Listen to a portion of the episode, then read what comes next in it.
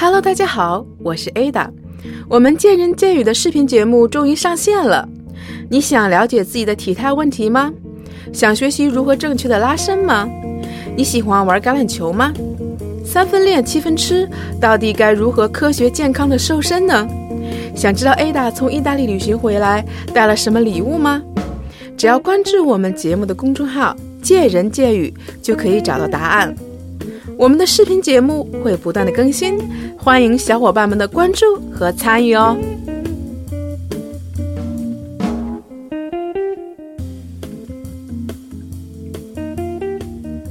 常有听众粉丝咨询我，力量器械训练可以达到丰胸的效果吗？通过运动真的可以丰胸和美胸吗？那今天呢，我就请了一个专业的人士和我们一起聊聊这个所有女性朋友都关心的话题，精彩不断，千万别走开。首先还是请今天我们的嘉宾跟大家打个招呼吧。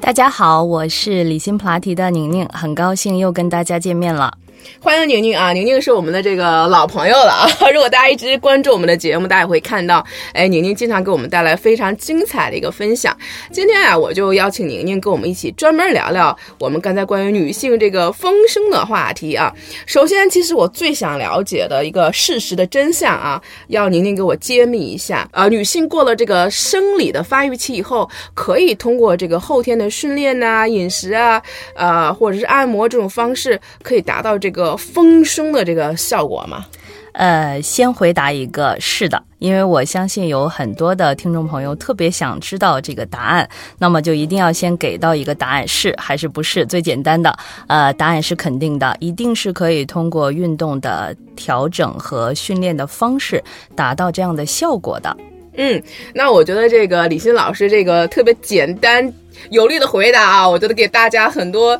女性朋友一个很好的一个信心。那我觉得大家可能肯定会更有兴趣的这个听下去了啊，因为后面的话李欣老师会给我们详细讲讲我们为什么可以或者怎样可以达到这个丰胸或者是美胸的这样一个效果啊。因为我相信我们很多的这个听众朋友啊，大多数人呢，大家都是比较喜欢训练的啊，包括我的很多粉丝在后台也私信我，包括女性朋友啊也说过说这个健身房的这个一些。训练啊，你知道一般我们做这个呃最常见的这个胸部训练，那比如像卧推。呃，比如说这个绳索夹胸啊，啊，包括这些胸部的训练动作，它的这个动作真的是是不是可以对我们的胸部这个塑形啊、丰胸啊、丰满有一定的功效呢？包括这个，你知道男生和女生在，呃，毕竟生理不太一样啊，对吧？包括这个训练会有一些什么样的不同和调整呢？好，我们研发了很多的这个课程，其中一个呢，我们会长期的通过这种训练方案的这个调整和调节。对于女性胸部的这个保养，包括训练和塑形方面，我们也是做了很多的努力和实践经验的总结。那刚才主持人有讲。呃，先说一个大家经常会听到的这个平板卧推，呃，这个动作对于我们来讲丰胸是不是有很好的效果？呃，可能我第二个问题要给一个否定的答案了，尤其是对于女生来说，做这个动作可能并不一定是丰胸的效果。哎，但是这个我特别奇怪啊！你看，男生在卧推的时候，经常说说，哎，我们加大重量，说，哎呀，胸胀了，胸胀了，感觉，因为我们经常健身的会讲究这个充血嘛，一定要肌肉有一个充血感，有一个这种，嗯，它会有这种触感啊。我觉得，所以说大家觉得就会感觉，哎，胸是不是也变大了？嗯，是的，这是通常在做力量训练，像卧推这样训练的时候，男生的感觉。但是女生在做这样训练的时候，可能首先从自我感觉上来讲，呃，就不是一个这样的感受。然后再有一个呢，其实我们今天特别想谈的是，是不是关于女性丰胸的一个话题？虽然我的这个工作环境是生活在一个普遍男性的这个罩杯都比女性大的一个环境。但是我今天 对了，很想讨论的是女性丰胸的这个话题。嗯嗯。呃，其实女性丰胸重点不是在做平板卧推的这个动作，不是说这个动作有问题，或者是做这个动作是不好的，没有办法达到这个丰胸的效果，只是它不是我们丰胸和改变胸部形状形态的这个塑形的一个重点。嗯嗯所以说看来这个呃，虽然卧推仍然是胸部训练的一个好的一个方式啊，但它实际上对丰胸这个来讲，我们这个关键话题并没有特别大的作用啊。对，它可能会让你胸部更有力量。像男生啊，因为男生他的这个，毕竟在卧推的时候，他的重量和刺激啊，跟女生还是不一样。他们这种刺激，啊所以说他们会有这种胸部这种，你看男生的胸胸大肌很发达，但是男生和女生还是不太一样啊。对，男生和女生还是不太一样。嗯嗯但是如果是从这个胸部的这个肌肉的训练角度来讲的话，其实呃没有那么大的。差别啊，嗯从训练的动作来讲，选择的肌肉训练的动作来讲，常规的这几类男男生和女生是没有太大差别的。但是如果我们要想说到女性的这个丰胸和这个胸型的这个改善，就有很大的差别了。女生的这个训练重点一定不是在平板卧推这个动作上。呃，宁宁啊，也是跟我们分析了一下啊，说我们这个传统的这个健身房的胸部训练，呃，包括像卧推啊、夹胸啊，包括这些啊，它实际上虽然是对胸部肌肉的一个好的训练方式，但是在对于这个胸型啊、丰胸这上面，它并对，没有一个，尤其是对于女生，尤其对针对女生啊，因为今天我们不是一个重点。对，因为今天我们主要是针对这个女生这个关心的话题，所以说，就像我说，男生和女生还是有点区别的，这个训练方式、这个效果啊，包括目的不一样，呃，有点不同的。所以说，如果我们想，哎，想去丰胸，想让胸部更好一些的话，可能要采用其他的一些训练的方式。是的，针对性更强，可能针对女生的那个生理特点啊，我们才会有一个比较好的效果。但是我我又想想到一个问题啊，那呃，比如说像你说针对性比较强，我们在这个饮食上，你看我也看到很多一些文章啊，因为很多女生也会有搜集很多这个嗯网上相关的信息啊，说哎，我吃点什么，是不是可以补一补呢？比如说。最常见的木瓜，对啊，最早就是木瓜丰，胸，木瓜这个丰胸，对，那时候真的疯狂的吃木瓜，其实我我也吃过，是的，啊，还有什么鸡爪，因为就是说它是凤脚嘛，他说嗯是有一些胶原蛋白啊，可以对对女性的补充啊。对，有很多饮食上的这个流行的方法，对，但是我觉得没啥用呀。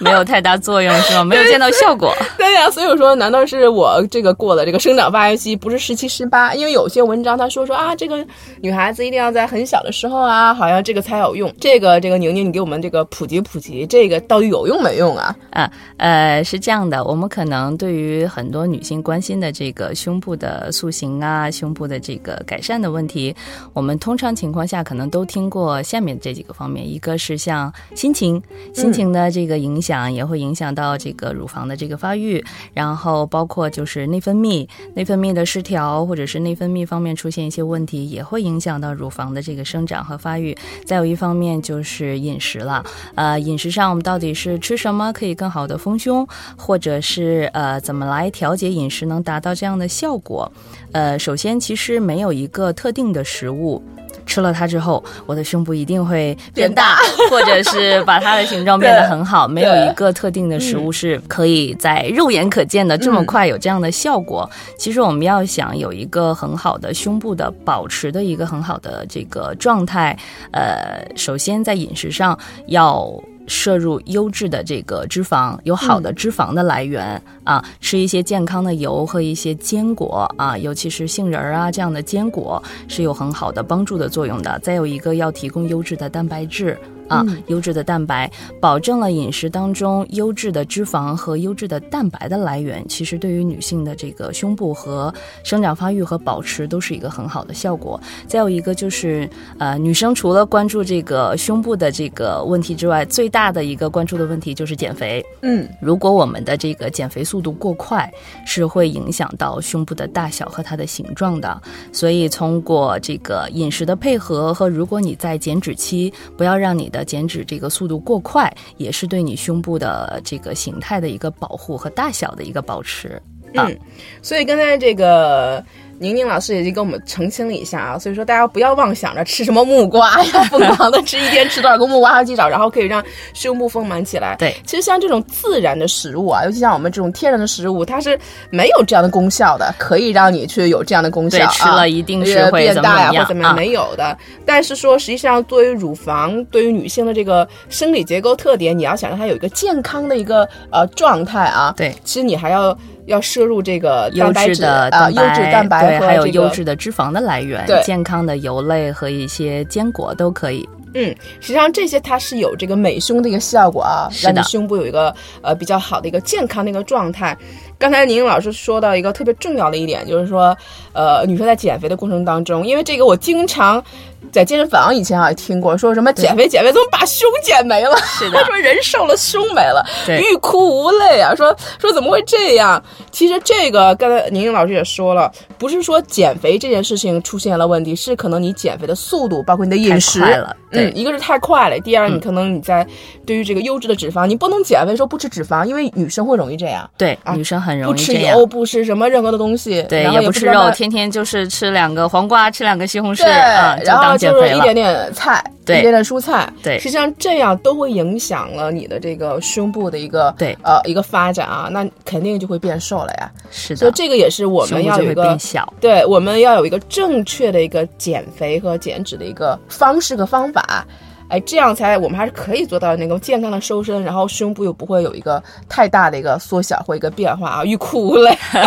是的这，个还是挺悲催的一件事情啊。一些文章啊，包括一些呃一些报道，就是说有这种这个。呃，丰胸的一些内衣，我我也去了解过。嗯它主要方法是什么呢？它可能会帮助你，因为女性会有些副乳，嗯哎，它会说说有一些叫所谓的游离脂肪，说嗯通过这个丰胸内衣，然后可以把你的副乳啊、腋下，包括背部的一些游游离脂肪，然后给它固定住，然后呃，一般都不太舒服这种东西。嗯，是的，啊，然后说让你就可以胸部可以去变大呀，可以有个很好的胸型，这靠谱吗？这事儿？呃，首先我们单纯从这个事情上来讲，如果是把这件内衣穿在里面，外面套了一件其他的衣服，呃，不知道里面发生了什么样的变化，你当然可以把其他所有地方的东西都聚拢到这一个嗯固定物里边来。但是有没有想过，如果是离开这个内衣，你的胸部的形态是不是好看？然后你的胸型是不是漂亮？然后你的这个胸部的大小是不是在一个合理的你期期待的这个状态之下？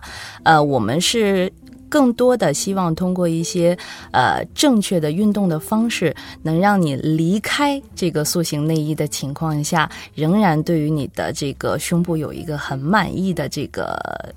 状态。也就是说，其实它把一些包括就是女生很不喜欢的腋下的这个副乳聚拢啊，其实副乳的形成也是因为我们一些错误的训练动作或者是日常的状态所造成的。只要我们从根本上解决这个原因，你离开了这个内衣一样是好看的，不然。永远你只能靠它帮助你去维持一个这样的状态，脱掉了这样的内衣，仍然没有一个很好的胸型。嗯，所以说这还是说这个一个是治标治本的一个对 一个事情啊。如果你现在真的是需要有应酬或者一个很好的一个晚安呀，需要你特别漂特别漂亮的出席一个活动啊，那肯定这个塑没有形办法把这个内衣啊厚厚的内衣套在里面对，这个塑形内衣还是可以帮你解决你的燃眉之急。对那它只是治标嘛，因为大家觉得哎还是很漂亮的。对，但是这个塑呃这个所谓的这个塑形和丰胸内衣，实际上它并不会真正的帮你改变你的这，个从根本的上根本上去改改变胸胸型，包括让你的胸部变得更好看。所以这个也只是一个治标不治本，只是解救一个燃眉之急的一个手段和方法而已是啊的。，而且如果长时间穿这样的衣服，还有可能造成一些就是呃呼吸上面的不顺畅呀，过度的压力，造成一些肌肉的紧张，反而有可能是在脱掉这个内衣之后，更加影响到你胸型的发育和生长，以及你胸型的这个改变。嗯，因为像这种内衣啊，其实我也去有去尝试过，它一般都会给你勒的，就是说我说非常的紧，是的，就是有时候让我喘不过气儿来啊。所以说，呃，我我相信，如果你的皮肤或你的身体一直在这种非常紧绷的一个状态，这种状态下，我觉得它也不一定会有一个什么是的好的一个它也会影响啊到就是女性的这个胸部的血液循环，从而影响到女性的乳腺。我们知道，女性百分之九十以上都或多或少会有一些乳腺的问题，嗯，对于长期的健康也是一个很大的隐患。嗯，所以说我们还是建议大家啊，就是不要依靠于这种外力的这种行为，外力的作用帮助我们有一个哎很漂亮的一个胸型，或者让我们胸部看起来很更更丰满啊，更更好看。但是我觉得还是有一点，我觉得还是呃想问一下宁宁老师，我们在健身房啊，女生呃在运动的时候，关于有人提出过这样的问题啊，嗯说呃。是不是女生在选择着运动 bra 的时候，跟平时的这个文胸还是要有一定的区别的？是的啊，而且我觉得这个也是呃非常重要的。所以说，宁宁老师能不能在这个运动文胸的选择上，呃，跟我们大家去聊一聊呢？好，呃，首先要跟大家确定一点，在运动的时候一定。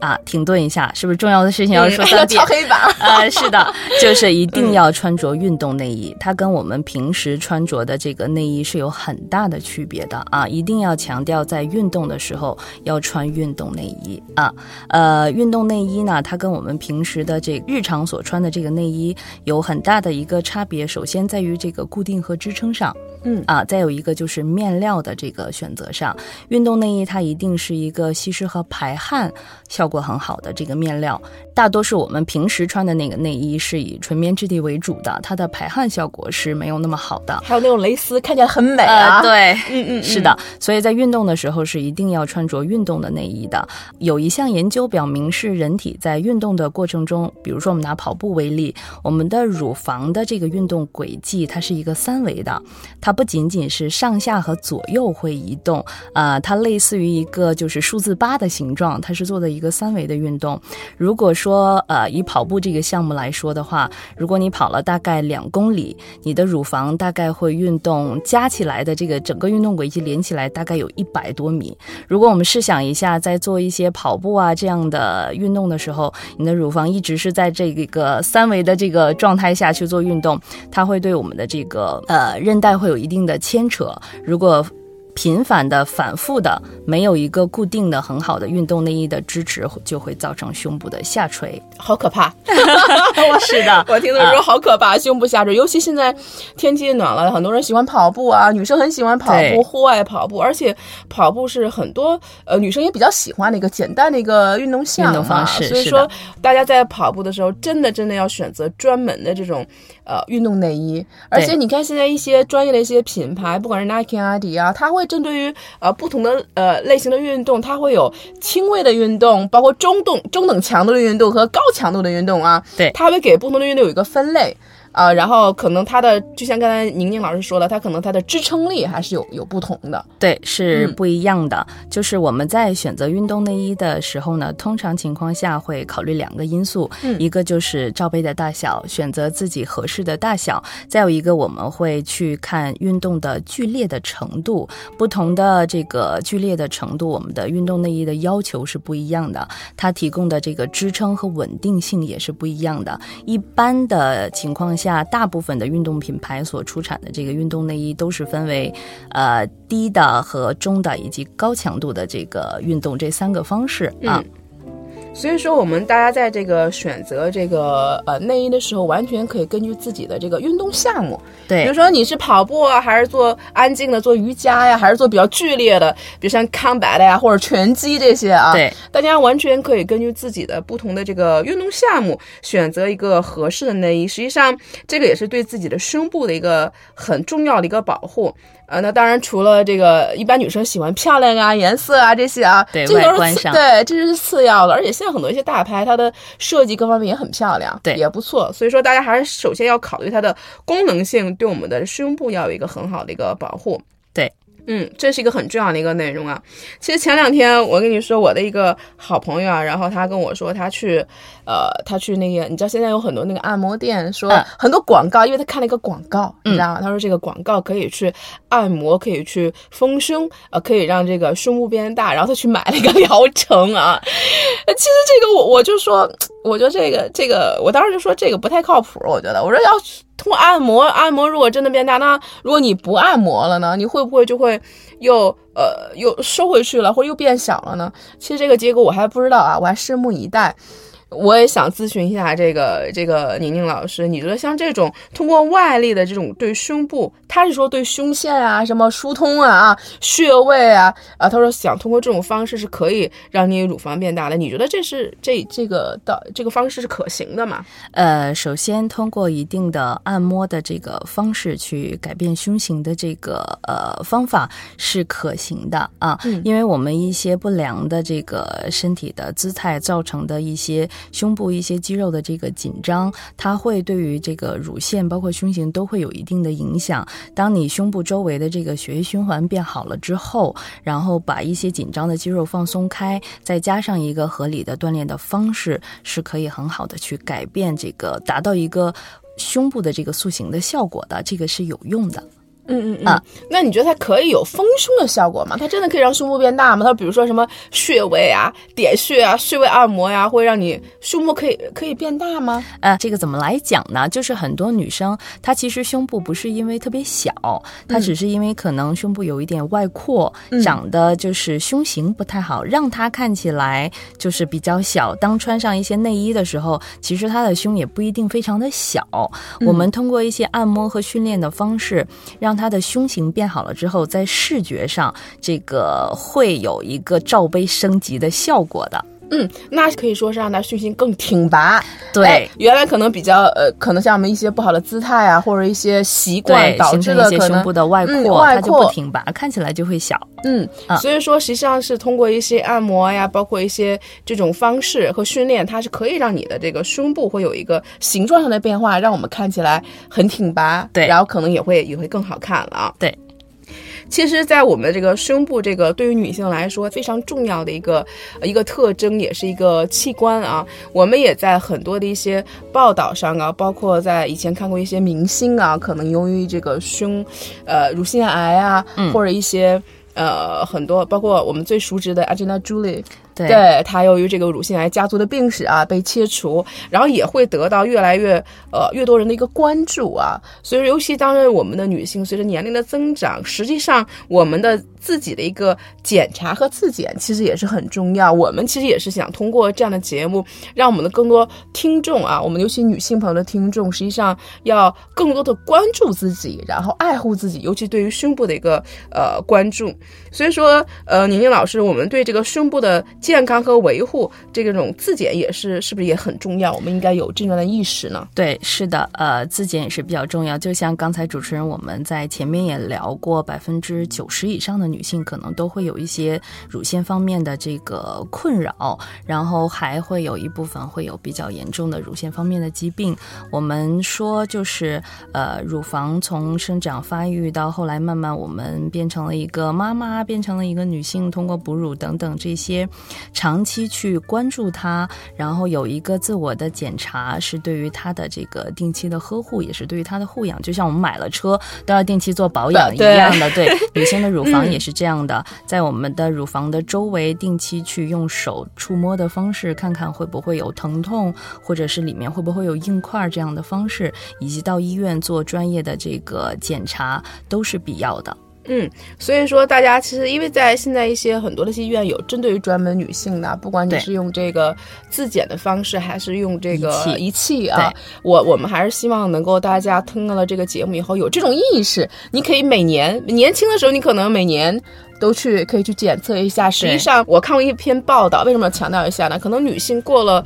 呃二十八岁或过了一定年龄之后，胸腺啊，就多多少少都会有一些问题的。是的，这是随着年龄增长一个必然的趋势，百分之九十甚至更多的人都会有这样的一个问题啊。所以我们也是希望通过这个节目让大家有这样的一个意识。对自己的爱护和关心这样的一个意识，我们还是要定期的去检查一下啊，形成一个乳房护养、定期护养的意识。嗯，我觉得这个还是非常关键的。刚才跟这个宁宁老师也一直呃聊了这个我们关于这个训练呀，通过这个各方面是不是真的可以呃有达到一个美胸和塑形的一个效果？刚开始呢，宁宁老师就给我们一个肯定的回答，说哎，我们这个事儿是可以的。啊，通过一些针对性的一些训练啊，是可可以的。那在这里，我能不能呃，请宁宁老师教给我们几个，比如说简单有效的一些美胸动作呢？因为我相信，可能很多朋友，不管是白领啊，最好可以在家里啊，或者办公室很方便的几个呃简单的动作，呃，去分享给我们大家呢。好，呃，我们刚才有提到很多的这个关于乳房方面的这个发育啊，然后胸型啊、丰胸啊这些话题。其实最重点的这个，我们为什么要可以通过运动来达到丰胸的效果？我们会产生怎么样的、什么样的误区？一开始说了，这个平板卧推这样的动作可能是对于女生不太有效。呃，重点还没有揭秘什么样的方式是比较有效的。对啊，呃，我们听过的很多的。的方式可能女性朋友搜集了很多的资料，今天可能分享的一点，大家可能平时呃不太从这个角度去考虑，其实也是特别的简单的两个方面。第一个最重点的，要想达到一个很好的乳房的状态和胸型的改善，我们一定要注意一个身体姿态，就是含胸驼背。啊，含胸驼背，也就是通常我们讲的这个圆肩的状态，是对胸型和这个胸部乳房之这个疾病方面是一个特别大的影响。哦，这个我们真没注意到哎，只是一个 只是一个体态啊，就是可能平时一个特别容易被大家忽视的。没错，没错，是的。我们说改善这个胸部形态丰胸的这个呃，第一个就一定要注意。不要出现这样圆肩和就是含胸驼背这样的身体姿态，因为它会很大程度上的去影响胸部的这个血液循环，造成一些乳腺方面的问题。首先从美观和健康的角度来讲，都是一个很大的影响啊。再加上现在的女性更多的是长期伏案工作的状态啊，是这个问题是首先一定要注意的。这个问题改善了很多胸部的形态，包括胸部方。面的疾病都有很大的改善。嗯，大家还要平时想着这个挺胸抬头。对，不管是工作的时候啊，我觉得以前我们也做过一些关于体态方面的问题啊，包括，呃，刚才这个宁宁老师说的这个圆肩驼背，实际上我们以前在跟平衡做过一些体态的这方面的内容。嗯，然后我们也做过网上也有这样的一个视频，在我们的这个公众号里面，包括如何纠正这个呃圆肩驼背的这样的一个视频，我觉得大家可以去去看一看啊。所以说，宁宁老师给我们提了一个醒，这个圆肩驼背是这。个胸型的一个第一大杀手，对的，真的是 第一大杀手。往往被我们所忽视。我原来想着什么，我就想着可能是哺乳期，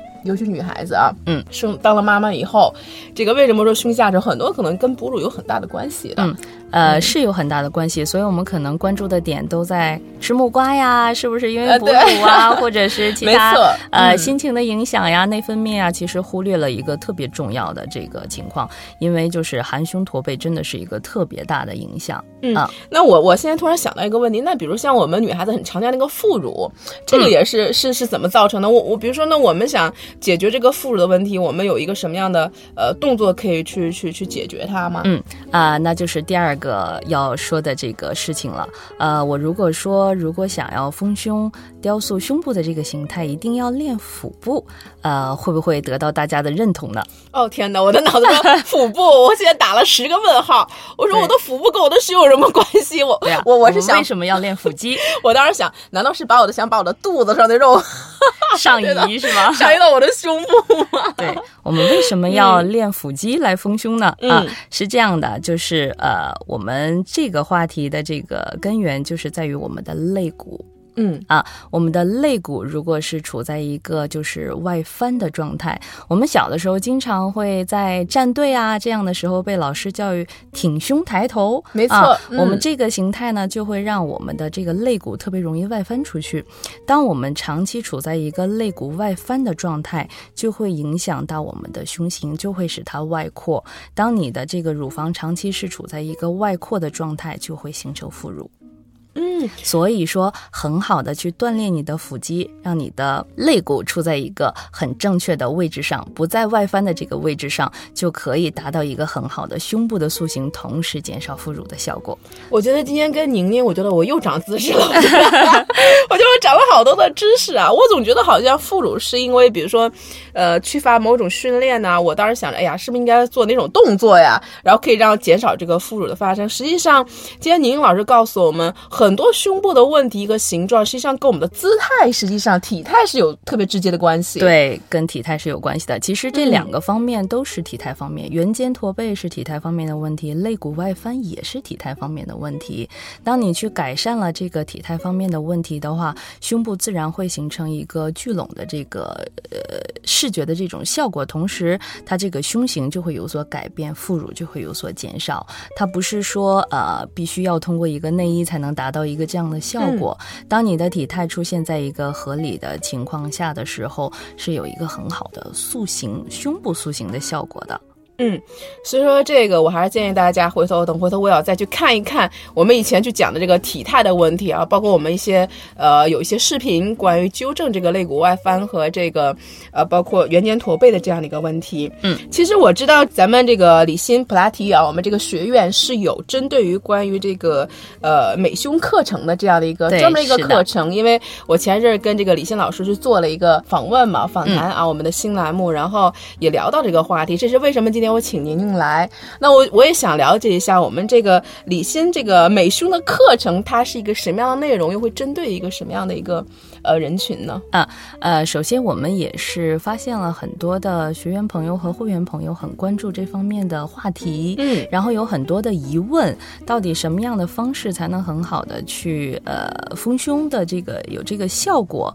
然后大家同时这个疑问的产生的同时，也会有很多的误区，就像我们今天分析的。所以，我们是通过多年的这个经验的总结，会从训练的角度，在课程上给大家带来更多的这个思路和方案，去从根本上解决这个胸部形态的一些问题。就像我们刚才说的，注意含胸驼背，可能是大家在搜集其他美胸的这个资料的时候找不到的；还有我们刚才说的改善肋骨的问题，可能也是在很多的这个美胸的这个搜集资料上找不到的。这两点是特别重要的。嗯，那我们这个针对的这个人群呢，就像我刚才说，因为呃，可能在不同阶呃不同阶段的女性遇到的问题也不太一样，可能在年轻的时候，包括在呃哺乳期的女性，可能就造成这个胸部问题都会有不一样的一些困扰啊。那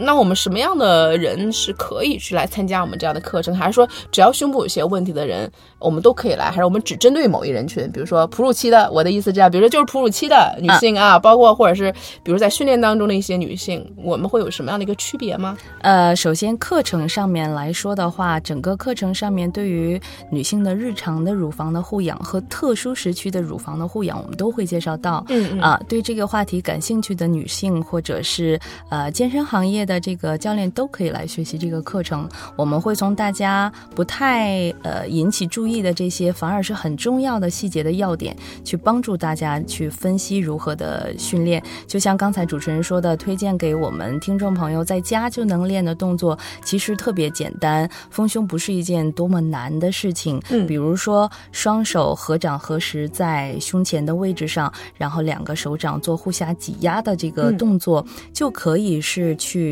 塑造胸部形态的其中的一个动作，或者是我们手稍微抬得高一点，扶在墙。上做扶墙的这个俯卧撑的动作，对于女生来讲，这两个动作很简单，其实有一个很好的丰胸和胸部塑形的效果的。刚才这个宁宁老师说这两个动作，我觉得好简单啊，就两个手合在胸前啊，对，合掌，合掌，然后相互挤压，相互挤压，然后有一个相互推力的这样的一个作用。对，包括像我们在健身房做的很常见，比如说就是推墙的一个俯卧撑，对，推墙的俯卧撑，只是把手抬得稍微高一点，高一点，细节很重要啊，把手要抬得稍微高一点点。所以我觉得这个看起来好像挺简单的，我觉得好像随时随地，好像在哪儿都可以去去来两组啊。对，所以说在家也是可以练的，其实很简单。丰胸这件事情没有想的那么难，只不过是可能很多朋友没有注意到真正根源上的问题和细节的要点。嗯，关键我们想不到。刚才宁宁跟我说那两个关键，我们可能也想不到很多问题出在哪里，所以说有没有办法去找到这个解决的一个根源啊？像咱们这个美训课程是呃每个月都有吗？一般多长时间？呃，这个课程相对来讲现在还没有形成固定时间的课程，可以随时关注李欣普拉提的这个微信公共账号，我们都会有课程的定期的发布。嗯啊所以说大家如果对这个女性朋友啊，如果对这个话题或者这个对这个课程比较感兴趣的时候呢，大家可以搜索我们李欣普拉提的公众号，那我们也会有一些课程啊，包括各方面的安排啊，都会在这个公众号里能够搜索到一些相关的信息，那大家可以随时去报名或者去咨询我们这方面的一个一个课程啊。那最后，我请宁宁老师给我们这个我们的女生啊，在这个胸部保养上，最后能不能给大家总结一下，呃，提出一些建议或者一些什么好的一些啊 tips？、那我们想给女性朋友总结几个建议呢，一个是第一点，最重要的是生活中的身体姿态一定要。不出现含胸驼背这样的状态，对于胸部的形态、美丽和健康都是一个特别大的杀手。然后再有一个提示呢，就是在运动的时候一定要穿着运动内衣，专业的运动内衣。呃，其实大家在选择运动内衣选购的时候也没有那么难，在试穿的时候可以呃在试衣间稍微的跳一跳。如果这个运动内衣的大小，包括它的这个呃织物的固定的这个状态，能让你的这个胸部能有一个很好的依托和支撑，不会乱晃啊，这个就相对来讲是比较合适的。选择一个适合自己的，呃，排汗和透气性比较好的运动内衣，是对一个热爱运动的女性来讲，乳房一个很大的保护。它能避免我们在运动当中百分之八十以上的乳房过度的这个活动。嗯，所以说真的是非常感谢啊，宁宁跟我们一起分享了很多关于这个丰胸和美胸的话题啊，真的让我长了姿势。但是我还是想说，其实胸部的大小也很多有一些遗传的因素啊，但是我觉得不论是大小，只要它健康自然，其实就是美的，我们都要接受它，爱护它。但是后天的保养和运动也是非常必要的。所以说，也希望大家可以呃做个昂首挺胸，做个快乐和自信、美丽的女生。那也欢迎大家关注我我们的微信公众号，有什么问题也可以跟我们随时沟通。再次感谢宁宁，我们下期不见不散吧。